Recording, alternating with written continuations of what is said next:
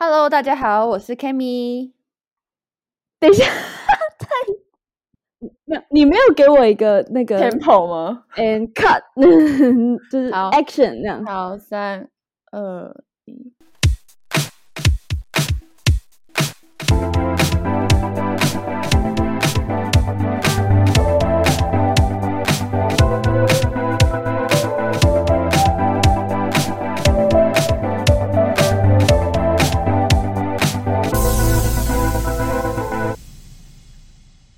大家好，我是 Kami，我是 Harper，欢迎收听今天的城市俗味生活指南。我们今天就是要聊 Kami 的上海生存还是落难记。我们在上一集的时候呢，就有提到我在上海有读书了半年的时间，所以今天呢，我们才第二集，我就要拉主 key。没错，非常的压力很大，因为。我们上一集录完之后，就是有讨论了一下，我们两个有多不会讲话，要不要两个人都去上正音班？没有，你要上正音班，然后我要上那个连接词修如何修饰连接词，因为我们的就是跟然后实在是太多了，那希望大家就多多体谅。我要先讲说为什么我会去交换呢？其实也没有什么为什么，就只是。突然觉得在原本的大学生活有点无聊，想说那就上网看一下有什么交换的机会。没有，我觉得你就是闲不下来啊。没有啊，你不觉得在大学生活真的很无聊，一成不变吗？那时候想说，嗯，美国啊，或是日本，从来没有想过中国这个选项。可是当时我上网的时候，学校的。嗯，开的时间期限就只剩下中国，所以我就在三天之内吧，把我资料弄一弄，自传打一打，我就送出去了。我甚至也不知道我志愿怎么填的，我就是乱填。可是志愿不是蛮重要的吗？你就这样乱填？就我稍微查一下他在中国的排名。对，嗯，对啊，你那间不错啊，因为毕竟本人也是有一个去中国读书的前男友，所以就是学校小小有涉略。当时上的是我第十志愿，同济大学的广告系。我去的时候才知道同济大学有有多厉害。虽然我选的课真的很少，因为我那时候大三去上，说我就是要去实习这样子。那我在那边的课也只选了两堂，我现在有点后悔。就没有好好的在同济大学生活，反而是一个礼拜有三天的时间是去实习的。那接下来我们就要进入我我去上海的这个故事了。总之，我那时候就提了两大卡行李箱，就飞去了上海。我们就坐了游览车去学校嘛。这是第一周。那我进了这个学校宿舍的时候，我想说不妙，我提了两大箱。我觉得大概有三十四十公斤的行李哦，我居然要爬五楼诶，它没有电梯。好像中国的学校的宿舍就是蛮多都是没有电梯，我是没有到非常清楚，可是目就我目前听过的都没有电梯。而且我记得同济大学是不是有很多校区？对我读的那个校区就是最偏远的那个校区，在上海的左上方。是你去市区要坐地铁大概四十分钟。好，然后第一个没有电梯，我想说好算了，反正就是第一天，我就把两大卡行李箱送上去。我下次把这两大卡送下来，就会是半年后了。但我觉得最让我觉得我真的很想回台湾，就是那时候很冷，然后我打开那个水龙头，完全没有热水。我才知道说，他们整个宿舍运作模式是你要你的学生证那个卡，你要储值钱进去，你才会有热水，你才会有电灯，然后还有冷气。对，一切就是从简到不行。那时候我们去的时候，我们没有电话，我们也没有也没有那个银行账户，对我们没有这两样东西，我们就是寸步难行。所以当时是隔壁的上海的同学借我们。他们的卡，我们才有热水洗澡。好像是到第三天我才有热水洗澡，反正就超衰。那他们也很 nice 哎，很 nice。所以我们就去市区办了电话卡跟银行卡。我们终于是可以在中国生活的人了。对，因为你没有银行卡跟没有电话卡，就是哦，没有办法生活这样。对对，然后我们就很高，我们高兴的去吃了小林生煎。大家都知道小林生煎在上海很有名，我们就点了那个小龙虾的汤包。结果我咬了一口，它那个小龙虾的那个汤汁全部这样喷到我的白色裤子上面，我大腿全部都是小龙虾的汤汁。哎，那那次你有哭吗？我差点哭出来，可是因为周围都不是我最亲近的朋友，所以我觉得如果我当下哭，实在是太丢脸。等下，这这边跟大家补充一下，Kimi 呢是非常容易会因为这种事情然后而大落泪的。或是我再举一个例子好了，夏天走在路上，然后知道台湾的夏天就是非常的闷热，流汗是一定的，Kimi 就会走在路上就走一走，然后他就会突然停下来，一脸那种要哭的脸，说我的汗从我的背上流下来，然后就开始给我要落泪，耶。所以我才问他那样的问题。你不懂那个汗流在背上面是多恶心的事情。好，我们回归主题。好，回归主题，回归主题。赶快去 Uniqlo 买买了一条新的裤子。第一周就又喷了一条裤子的钱。你知道那个交换生是非常穷苦的。我冲去学校便利商店买漂白水，然后也漂不干净，而且还使我的那条白色裤子整个泛黄。我真的不知道为什么，经过我妈的巧手也是变不回来。那条白色裤子就是泛黄到现在。天哪！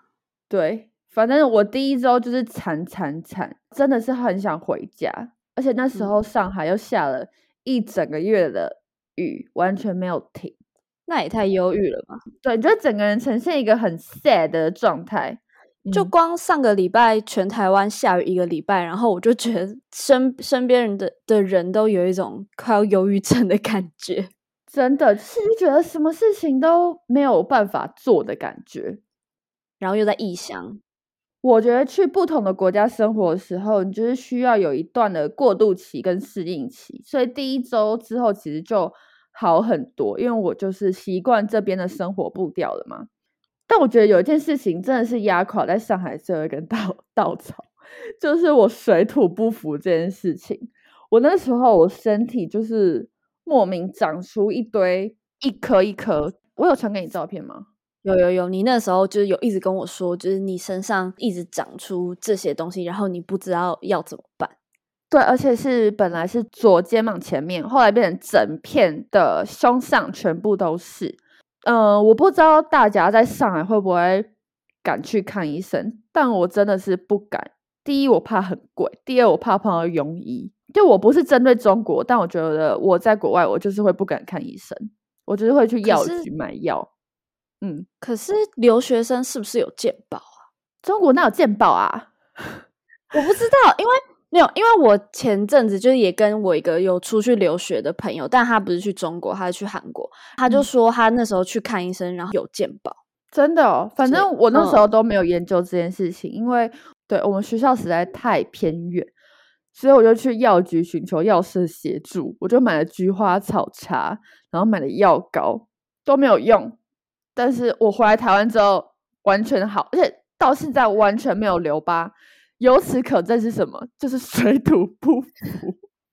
那你还想去那边生活？没有啊。可是我觉得有可能是因为我那个月一直吃一些很油然后麻辣东西，还是会不会是宿舍的床不干净？我觉得是因为其实我们学校宿舍，我刚刚有说没有热水嘛，然后其实环境也没有到很好。对，我觉得台湾宿舍环境还比较好一点。这样，接下来就是可以聊一下我在学校的生活。那刚刚有说到，其实我在学校只有两堂课，其他时间我都是去实习的嘛。那我是如何找到实习的呢？就其实在上海真的超多机会，因为它是一个国际的大城市，所以很多跨国大公司都会开实习缺。就是我在那边，我想要找时尚相关的实习，我就找到了一间负责快时尚的公关公司。因为我的本科是广告跟公关，然后他的薪水是一天少于台湾的时薪的，因为我有点忘记实际的薪水是什么。但是我那时候是每天都要非常早起来搭地铁去市区上班的，这份工作真的是让我压力很大。可是这个压力很大，不是说我工作很多，而是我每天在做工作就是在折衣服。我每天都在怀疑自己，为什么我要做这份工作？可是因为当时我的约就是前半年，我也觉得说，如果我现在跟他说我不做了，就我还要再花时间去找一个新的。可是我在上海只有半年的时间，那我不如看我在这个工作中我到底可以学到什么？什么是折衣服呢？因为我们就是负责快时尚嘛，那个品牌的 sample 间就是在公司里面小小的一间仓库，然后我每天都要。寄那些样衣在哪里？我要寄给一些杂志的编辑或者是广告商，他们需要拍摄的衣服跟配件。对我每天就是在做这个工作，真的非常的无聊。虽然我回来之后，大家都说你有在上海实习什么什么，可是我心里面就是一直不想去提这个实习工作过往，因为那个时候真的是每天工作，我都就是传讯息给 Harper，都很想哭。但学校部分我非常喜欢，因为我们学校刚刚有说过在郊区嘛，所以非常大，你们无法想象比台大还要大的那种程度。我们学校很多个湖，非常的漂亮。图书馆就十四层楼，这我拍照给你看过吗？我没什么印象，可是我印象中是中国的。学生读书，他们很长那种期中、期末周，然后他们真的关在图书馆不不出来，就真的是狂暴读书的那种，所以难怪会需要十四层楼，因为毕竟学生也非常多。是因为他们中国竞争力实在是太大了，所以他们每一个学生进大学不是在找以后工作，是为了要考研究所，他们要考研究所才会找到更好的工作。这我不知道哎。对，这就是他们每一个人的目标。很少人不考研，真的。而且你要想哦，来到同济大学就已经是自己家乡里面数一数二成绩很高的人。你在这边全部都是超级会读书人，又是全部人都要一起竞争要考研究所，我觉得那个压力真的是比台湾的学生压力大好多。真的，我觉得台湾学生的压力是在于说薪水吧，好像是。如果要这样讲的话，通常工作接下来聊的就会是薪水，因为台湾薪资普遍实在是不高。对啊，那回到正题，十四层楼的图书馆长什么样子？真的很漂亮，它外面就是每一片都是玻璃，所以你在读书的时候，你可以看到窗外的湖景，就是整个学校的景色，对啊。然后那时候因为他们的书实在太丰富，我就有都去借一些一些行销啊或是设计的书来看。我们还有一堂课，他有带我们去学校的一个桥下上课，就是因为学校很大，才可以做这件事情。那你们去桥下干嘛？桥下听课啊，那个老师坐在一个船上面，然后我们在船的旁边上课，酷吧？太猛了吧！我们就在那边听他讲一些广告的事情啊、行销的事情啊之类的。我还以为你们是去画画写生呢，没有，我我们是。行销对啊，确实那时候 Kimi 在上海的时候，就会很常看到他发很多他在湖边的照片，跟他朋友在那边可能吃东西，或是就是坐在那边聊天，感觉就是超爽，就是很惬意，你的心灵也是得到一种治愈的感觉。因为在那一个月下大雨之后，每一天的天气都非常好哦。因为我们学校很大，所以一定会有脚踏车嘛。然后那个脚踏车叫做 Hello 单车。可以用支付宝去租，之后你就可以在校园这样子骑啊，骑一圈，或者去到你要上课的地方，就超级方便，就有点像 U Bike 那样嘛，共对，像 U Bike，嗯，因为我们学校其实就算一个大学城，所以有很多的餐厅，我们就有很多麻辣烫啊，或是烤串。还有酸菜鱼之类的餐厅，然后每一间都超级好吃。我觉得便利商店完全没有吸引我，因为我觉得台湾便利商店实在太厉害。那边的餐厅是选择太多，我午餐晚餐都会在那边解决。大家可能会有很多疑问，想说：哎，上海物价是不是很高？可是因为我是住在大学城，所以他们的价位其实就是跟台湾一餐一百到一百五差不多。但是如果呢，你要再更省钱，你就要去学校食堂。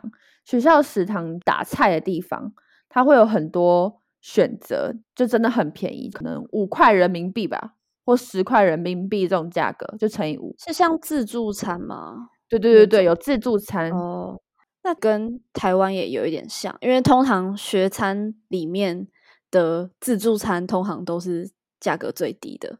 对啊，对啊，相对来说就真的很油。那时候比较穷，就会去吃学餐。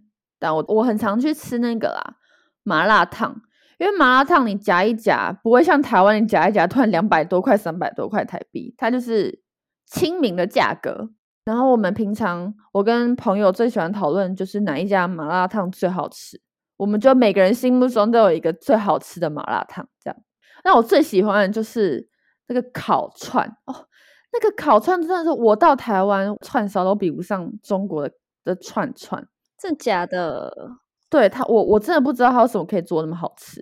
我们那时候去有吃吗？没有，我那时候没有带你去吃串串。Q Q，我还没讲过说我们学校有电影院，对不对？没有，所以我们看电影呢，也可以去那边看，跟市区上的片都是一模一样的。那会比较便宜吗？就差不多，但看电影就是两百台币、三百台币，就是真的跟台湾物价是一模一样。所以就是在上海生活，跟台湾大学可能会有点不一样，因为我在台湾的大学都去打工啊，学校校园也没有那么大，所以在上海就是真的体验到所谓的大学生活。哎，那那时候国庆连假的时候，因为我记得中国的国庆连假其实放蛮长的一段时间，但我有点忘记你那时候有做什么事情了。我觉得国庆年假十天呢，就非常符合我们这次的标题 “Kami 的上海落难记”。是那时候我们国庆年假十天，我们一群台湾来的学生计划要去成都，还有一个类似高原的地方，海拔非常高，要旅游十天。我们什么所有票都订好了，连饭店都订好了，结果。我当时是因为我朋友在地铁上面急着要订票，我就赶快给他我的号码，但我给的是台湾护照的号码。我那时候也没有想太多，我就去了火车站。然后那时候是好像半小时就要发车了。跟大家说一下，上海的所有的大众交通运输，你要上车的时候都要过安检。它会比台湾的进站速度还要慢很多，因为你是要把所有的包包、外套都要安检过，你才能进站。所以那时候大家都非常急，但只有唯独我不能换票。为什么？因为我就跟那个柜台说我要换票嘛，我就给他了我台湾护照号码要领票，他就说你这个号码不对啊！哎，怎么办？我那个中国腔又出来，他说你这个，他说你这个号码不对啊！我说这是我的台湾护照号码。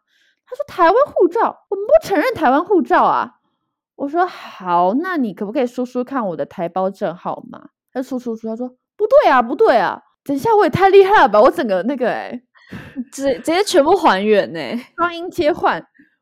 反正我就说，可是我是用台湾护照号码买的，他也让我买啊。隔壁有一个阿公哦，他就说台湾。”我们不承认台湾护照啊！你们台湾是我们中国的，我们不承认啊！我当时就有点吓傻了，因为在我去中国之前，我其实真的不知道台湾护照在中国是犯法的，你知道吗？你知道这件事情啊？犯法有这么严重？台湾在他们的眼里就不是一个国家，所以不会有护照这种东西，只会有台胞证。对，这边我真的要讲说，我真的是一个很无知的人。总之，他就是不让我换，快要哭着跟他说：“我的车真的已经快要开了，你让我换好不好？你只要输这个号码就可以让我换了。”这样子，他就是死不肯，然后超级凶，就要赶我走。我就坐在我的行李箱上面，你知道我打给谁吗？谁？我打给我爸。哎，很有画面哎！我说：“ 爸。”他不让我上车，因为因为我填台湾护照号码。天哪！我当时好无助，我无助到我朋友都已经上车了，我不敢相信我要回学校哎，然后我就只能面对这个现实嘛。当天还接收到一个噩耗，就当我回学校的时候，我还失恋嘞，得知我的暧昧对象在台湾跟他的前女友复合了。觉得这一趴渣男的故事，我们可以等到之后再讲。对对，总之就是失恋的痛，加上无法无法换车票的痛，加在一起，我只能说雪上加霜。屋屋漏偏逢连连夜夜雨，对。前两天因为失恋实在太痛苦了，所以我就是叫了一堆很好吃的东西来满足我的心灵的创伤。虽然就是每天哭着起床，哭着睡觉，但还是要把自己喂饱饱，因为我绝对不会亏待我自己的肚子。我就是要吃很好吃的东西，我就买了韩国炸鸡、麦当劳之类的。真的是吃得很好。因为我非常想看海。那时候查查上海的海边在哪，但大家知道上海是不靠海的城市吗？所以上海的海边是人造海滩。哎、如果我说我不知道的话，是不是显得我很无知？如果是的话，麻烦这段帮我剪掉，谢谢。没有，因为我也不知道。对，没错，就是那个海边呢，要从上海搭，我觉得应该有一两个小时的车程哦。反正我就出发了，但那一天是阴天，但想说没关系，我真的太想看海，我就去了那个海边旁边的渔村，先吃一点东西，就走去海边看了一下海，拍了几张照，又回到了上海。有一天还自己去那个、欸、酒吧，就是我带你们去的那个酒吧喝酒。哦，对对对，自己去逛了一下街，跟那一群台湾朋友去吃超级好吃的麻辣锅。它现在在我心目中比海底捞地位还要高的麻辣锅，叫做重庆高老酒。如果大家有在中国生活的话，可以去那家吃，因为实在太屌了。反正那十天快乐并痛苦着吧。但那些成都的朋友一回来，他们就说：“哎、还好你没去。”我说：“怎么了？怎么了？”就很想听。他说：“我们真的好累，每个车程都拉好久，然后他们每一个人因为又准备的太仓促，好几个人都高山症，就是因为那个太高了，所以他们缺氧，你知道吗？天哪！对，花钱又受苦，心里想说：我的嘎仔。一切都是最好的安排。没错，哎、我觉得碰到一些不在你计划事情的时候，更要去有条理的去安排自己的事情，反而我觉得时间会给答案。对没，错，我觉得坏事后面都会接一件好事。为什么后面会变心灵鸡汤呢？如果现在有在失恋受苦的朋友，你们要记得，你尝遍过低峰的难过之后，你就会知道高峰的快乐啊！请你们不要放弃。不要放弃，Don't give up。Harper and Cammy 为你加油！什么东西啊？给我回归正题。总之呢，那国庆年假的十天，就是我上海半年间我最爱的回忆。可是你失恋了，对，那我那十天有造成你什么困扰吗？就 没有？你上你去上海那半年，每天都在造成我的困扰。虽然我们中间隔着一条台湾海峡，但我们还是每天都 keep in touch。哎，我记得就是因为，嗯，你就是很喜欢，就是做功课，然后去各个地方。就是了，重来。好好好好，要开始哦。嗯哎、我记得你那时候在上海的时候，好像也有去北京旅游个几天。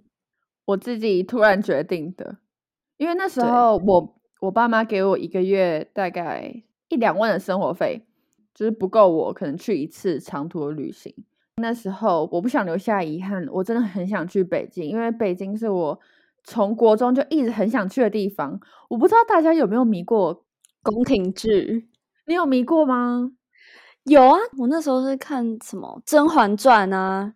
我是因为《步步惊心》，哦，你有你有看《步步惊心》吗？我没看《步步惊心》，我只有看那《甄嬛传》跟还有一个那个魏璎珞的那个叫什么？《延禧攻略》对，《延禧攻略》对。可是我之前去北京的时候，我还没有接触到宫廷剧，所以我对于那些文化的东西，我没有这么的，就是、嗯是那个是那个的感觉。对对对对对。但是就是我觉得还是非常的壮观啦。总之，我就跟我妈说，你可不可以帮我出机票？因为国内机票很便宜。我就说你帮我出机票，然后我存呃旅费。我妈就答应我了，我就超兴奋，我就立马订了飞机，然后排了行程，我就自己一个人去了。因为呃我在台湾其实也非常喜欢一个人旅行。我觉得一个人旅行真的是一个可以让自己思考很多事情。最重要的是，你不用去配合别人，你也不会生气。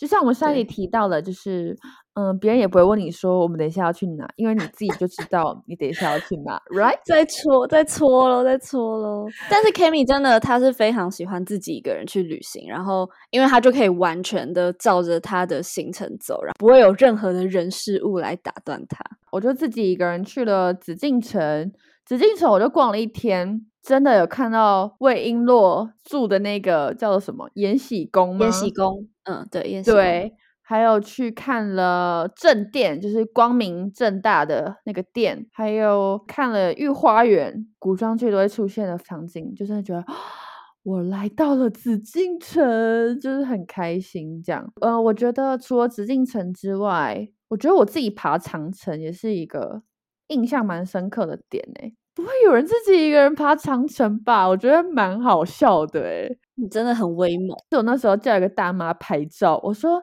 不好意思，可以帮我拍个照吗？然后我就一个人站在那边要这样耶的时候，大妈就说啊，就她以为 你会有一些成群结队的 friend，对，就殊不知我只有一个人。总之，那个长城壮观是壮观，但是它那个砖墙上面全部都是刻字，大家游游客去那边要文明旅游，没错，他们的口号就是文明旅游，要有公德心啦。北京的旅游就差不多心满意足的就回上海了。那你去北京有吃到什么一些你觉得很好吃的食物吗？炸酱面超好吃，还有北京烤鸭。你有没有自己一个人去吃过北京烤鸭？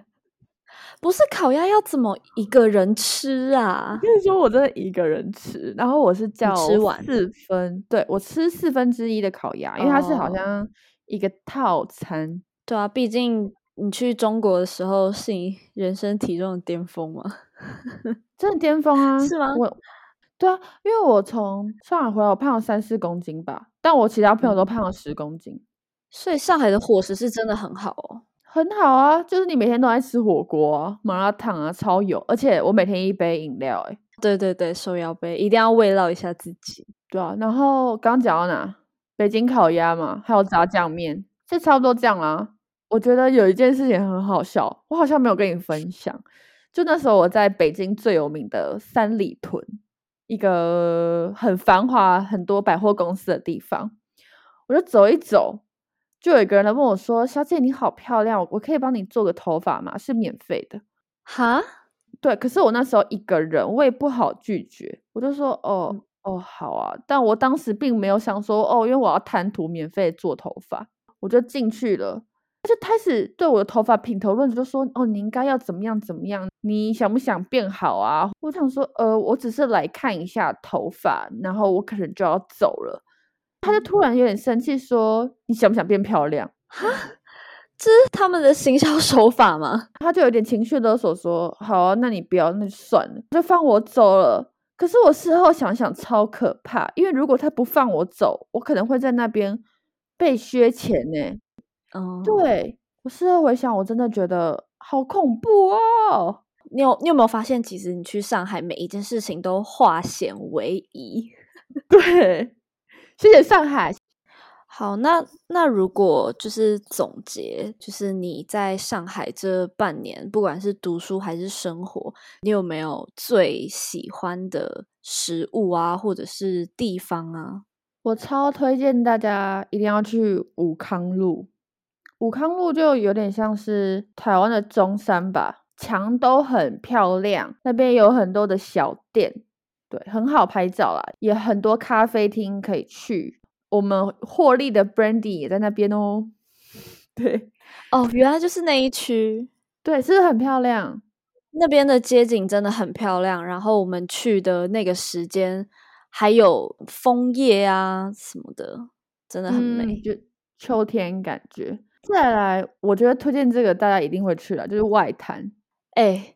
我跟你讲，外滩真的一定要去。我们去上海的时候，我逼 Kimi 去了两天的外滩吧，因为我记得第一天去的那一天晚上已经熄灯了，就跟 Kimi 说不管，我就是要看到灯亮的上海外滩。所以我们总共去了两次。那你还记得我们看到灯亮的外滩是因为我们牺牲了什么吗？迪士尼的烟火秀。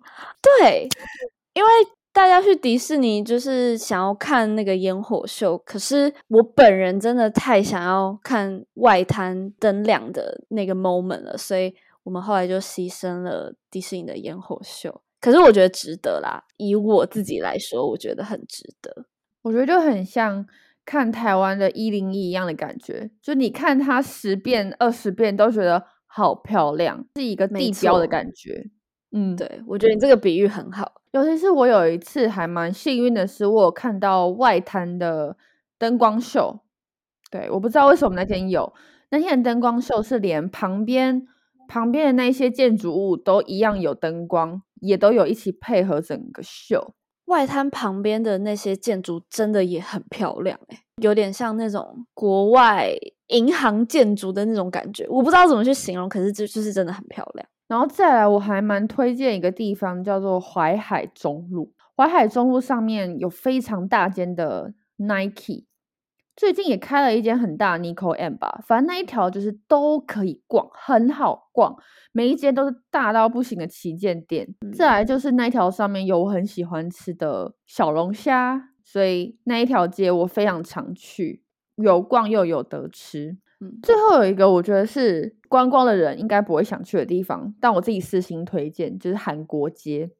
它在一个蛮偏僻的地方哦，然后那一条街全部都是有韩国超市，然后韩国餐厅。我在那边吃到炸酱面、糖醋肉、紫菜包饭，那边都有卖，因为我非常喜欢吃韩式料理。然后那边都是卖很道地的，嗯，我超级推荐吗？真的很好吃。我我我我。这边结巴吗？好吃到结巴，好吃到结巴吗？我没有吃到那么好吃的糖醋肉锅。好，我们全部人是这样狂拿，太好吃。对，哎，那你还记得上海的饮料吗？你不是有喝过那个喜茶？就喜茶，喜茶，我真的我超爱，然后真的一定要喝它那个奶盖，而且我记得那个时候。马古的什么芝芝葡萄啊，什么好像才刚在台湾要开始红的那个时候，但是我先在上海喝了喜茶，我那时候在那边喝，我就觉得惊为天人，真的是超爆好喝，尤其是它那个奶盖。回到台湾之后，我就还是很想喝芝芝葡萄，但是因为台湾就是只有马古的芝芝葡萄可以喝，我就去买了马古。但我觉得，就是相较之下，马古真的是略逊一筹啊！差在哪里啊？这个会有差哦，这种饮料。好，我不知道，还是就是出国会有那种国外的光环。我记忆里喜茶的芝葡萄真的就是非常赞，也是我目前很怀很怀念的一项食物之一。饮料店还有火锅之外，我在上海真的最常跟我朋友去吃的就是各式各样的港点。我就是会每天上大众点评，看哪些港点是前几名，我就一定会去探店。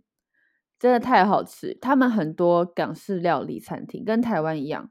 对啊，我觉得大家大家就是可以在上海多尝试一些不同的料理。以你去上海那段时间，是不是食物也很少在踩雷？基本上都是好吃的。嗯，都是好吃的，很少在踩雷。因为我有大众点评，这集没有夜配。对，但是如果有厂商要找我们夜配，我们也是非常欢迎哦。对，跨国也行，跨国也行的。拜托，我们整节腔调也是可以配合你们的。我们是走 international 的。其实那时候在写脚本的时候，我就觉得我上海感觉好糟糕。但讲完之后，觉得就像你说的，化险为夷到一个不行。那如果有任何人对于在国外生活的一些问题呢，都可以留言问我们，然后顺便给我们五星好评。我们两个真的会认真的学怎么讲话，然后带给大家更优质的 podcast 节目啦。